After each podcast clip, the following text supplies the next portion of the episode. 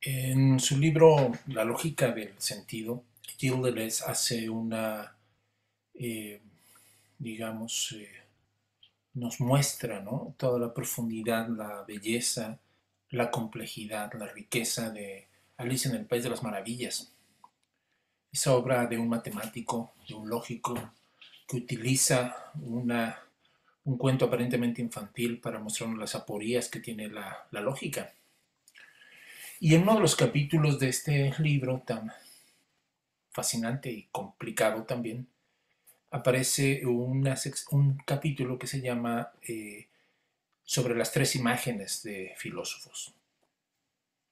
Y en ese capítulo Gilles nos muestra que hay unas categorías que casi no tomamos en cuenta cuando él eh, muestra la pregunta eh, fundamental de cómo orientarnos en el pensamiento, cómo orientarnos en este en este quehacer filosófico o del pensar, ¿no? Y él dice, bueno, pues usualmente lo que eh, tratamos de hacer es ubicarnos en el tiempo y tratamos de ubicar los pensamientos, las ideas, los periodos en épocas, ¿no? En eh, situar uno después del otro y, más o menos pensar que de esa manera estamos este, ubicándonos, ¿no? Pero dice es que más bien la verdadera ubicación tendría que ver con un ejercicio cartográfico, con un ejercicio espacial. ¿no? Es decir, eh, hay un simbolismo sobre el espacio que es el que determina eh, diferentes tipos de filósofos. Y el primer ejemplo de esto es eh, el filósofo ascensional, es decir, el que con su filosofía busca subir elevarse, eh, llegar a la verdad eh, a costa de, eh, digamos, liberarse de la materia, de lo sensible, de los sentidos. ¿no? En este sentido, Platón es el gran, gran ejemplo de filosofía ascensional o ascética, en la medida en que lo que él está haciendo es una especie de depuración para llegar al estado puro de la idea, o en términos cristianos, pues una especie de elevación del mundo del pecado, de la carne, hacia la elevación del espíritu, ¿no?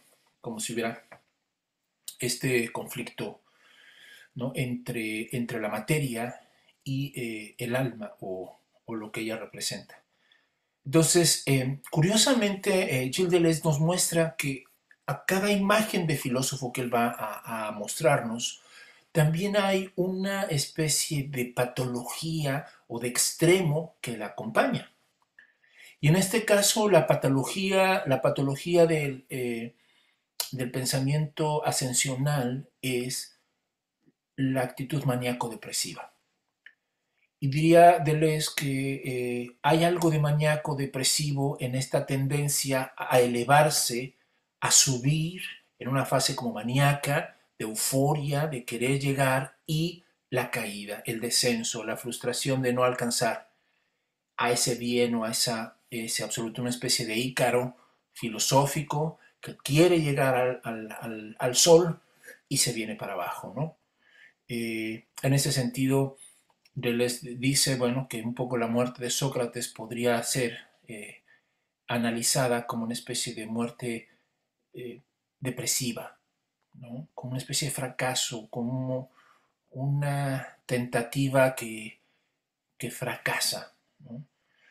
Entonces, em, obviamente eso también, eh, claro, Nietzsche también lo criticaba, ¿no? Nietzsche también hablaba de, esta especie de platonismo eh, que había marcado y que había desorientado en realidad al pensamiento filosófico. Porque para Nietzsche, y esta es la segunda imagen de filósofos, existe otra orientación del pensamiento que no tiene que ver con ir hacia arriba o hacia afuera, sino con ir hacia adentro, a lo profundo. Y aquí tenemos la segunda imagen de filósofos que más que ser eh, aviadores o buscadores de las alturas, son arqueólogos. Son paleontólogos que buscan en lo profundo en el caos, en el abismo, en lo interior, la orientación genuina y más auténtica del acontecimiento, de, digamos, del sentido de las cosas.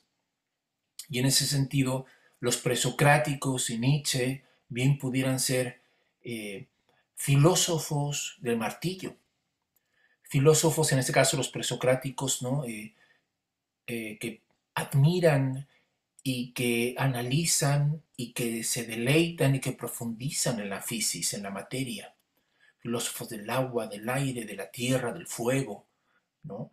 Es decir, los presocráticos, igual que Nietzsche, estarán instalados en, este, en esta zona de mezcolanzas, en esta zona de conflictos, de, abismales relaciones entre las cosas, ¿no?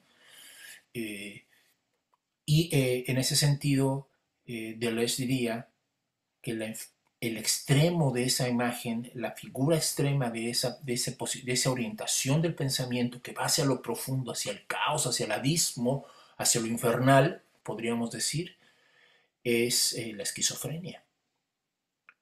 Entonces tendríamos, fíjense, ¿no? Qué, interesante, en la, en la, figura del filósofo ascensional tendríamos a, eh, al maníaco depresivo y en la figura de, de, de los que se hunden en la profundidad tendríamos el esquizofrénico.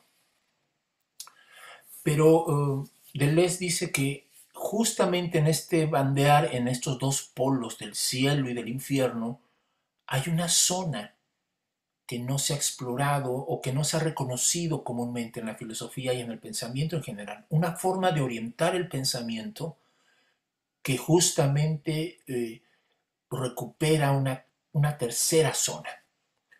Y esa zona es ni más ni menos que la superficie porque pensar la superficie, orientar el pensamiento a través de la superficie es justamente resistirse al caos del abismo y a la, a la idealización del ascenso. Y em, para Deleuze el ejemplo de ello son los cínicos, los estoicos, ¿no? como formas de orientación del pensamiento de superficie. Y si lo pondríamos en términos de, eh, digamos, este, de una especie de zoología del pensar, ¿no? Eh, los que profundizan serían más como una especie de topos, los que ascienden serían más como aves, aves con alas rotas, desde luego, como Ícaro, y los que viven en la superficie o los que quieren salvar la superficie frente al abismo y frente a lo abstracto del ascenso serían las garrapatas, los animales que viven pegados a la piel. Y entonces para Deleuze, diría, bueno, es que realmente hay algo que sucede, no en el abismo ni en las alturas, y eso es el acontecer. El acontecer es en la superficie.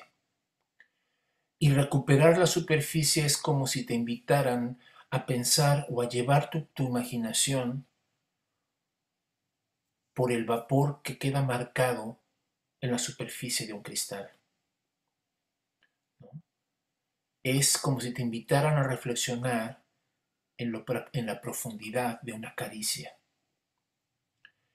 Es, eh, como diría el mismo Nietzsche, ¿no? cuando se refería a este tipo de filósofos griegos, ¿no? Decía él, qué profundos eran estos griegos a fuerza de ser superficiales. Porque la superficialidad no es algo banal como usualmente pensamos contrastándolo con lo profundo, sino una categoría totalmente distinta, valiosa por ella misma y fundamental. En ese sentido, el gran, gran escritor Michel Tournier cuando hace su versión, que se la recomiendo muchísimo, su versión mucho más filosófica y fascinante de, del Robinson Crusoe, que se llama Viernes o los limbos del Pacífico, allí él llega a la misma conclusión. Y él dice que es un error, por ejemplo, que queramos entender el amor en términos de profundidad. Que él dice, yo entiendo mejor mis amores en términos de superficie porque el amor acontece en la superficie. Es decir, en ese instante en el que resplandece el sol en la amada, en ese momento en que se revela la singularidad y la belleza de esa persona que te atrae tanto, pero es en ese fulgor del momento y de la circunstancia, en, esa, en ese encuentro entre tu mirada y su piel, que el amor acontece. Por lo tanto, diría Michel Tournier, el verdadero amor y el verdadero transitar de estos filósofos de las superficies puede decir, así como se critica la superficie como superficialidad por parte de, de estas visiones profundas de la realidad, él diría lo contrario y bien pudiera decir, lo que pasa con la gente profunda es gente que tiene poca superficie. Es gente que ha perdido la superficie, que ha perdido esa zona tan complicada, maravillosa, preciosa, que es estar entre el abismo y el cielo. Y en ese sentido, eh, Gilles termina en una parte de su libro, dice algo precioso y con eso termino esta metamorfosis, cuando él afirma que para el sentido, como para el sinsentido, lo más profundo, lo más profundo es la piel. Como ven.